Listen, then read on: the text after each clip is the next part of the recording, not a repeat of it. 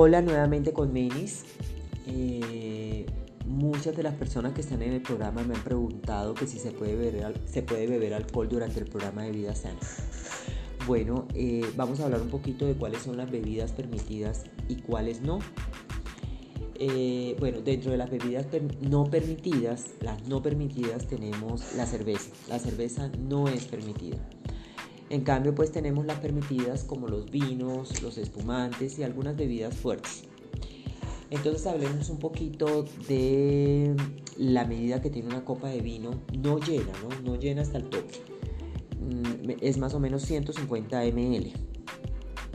Se considera que entonces eh, eh, se tiene entre 2 y 4 carbohidratos por copa. Podemos consumir máximo dos copas por día. Ahora, no todos los vinos o espumantes son ideales para el programa. Debemos elegir aquellos que sean secos, como el Cabernet, como el Sevillón, como el Pinot Noir, como el Merlot en vinos tintos, el Sauvignon Black, el Pinot Black, entre los blancos y los espumantes secos. Evita esos vinos baratos, ya que pueden tener algunos aditivos que no son recomendados azúcares que no son recomendados sobre todo. Eh, vinos dulces como las cosechas tardías, los moscato, los oportos o los vinos saborizados.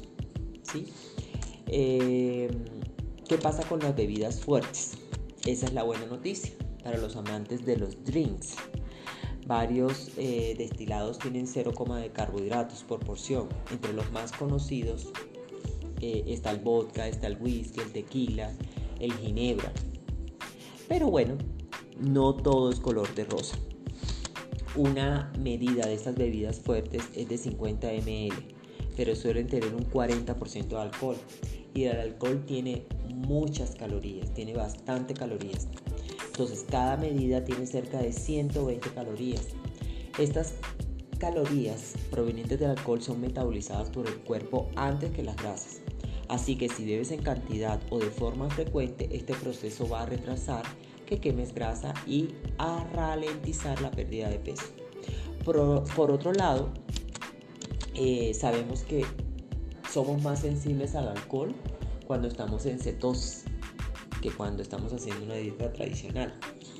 La razón es porque el cuerpo metaboliza el alcohol antes que las grasas, a diferencia de cuando comemos una, pizza, donde ambas calorías compiten, ¿verdad?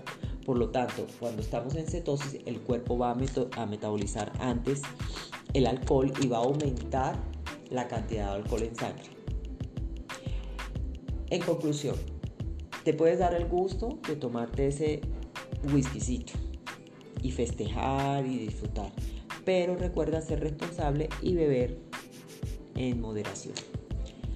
Bueno, por hoy les mando un abrazo y nos volvemos a ver en otro capítulo.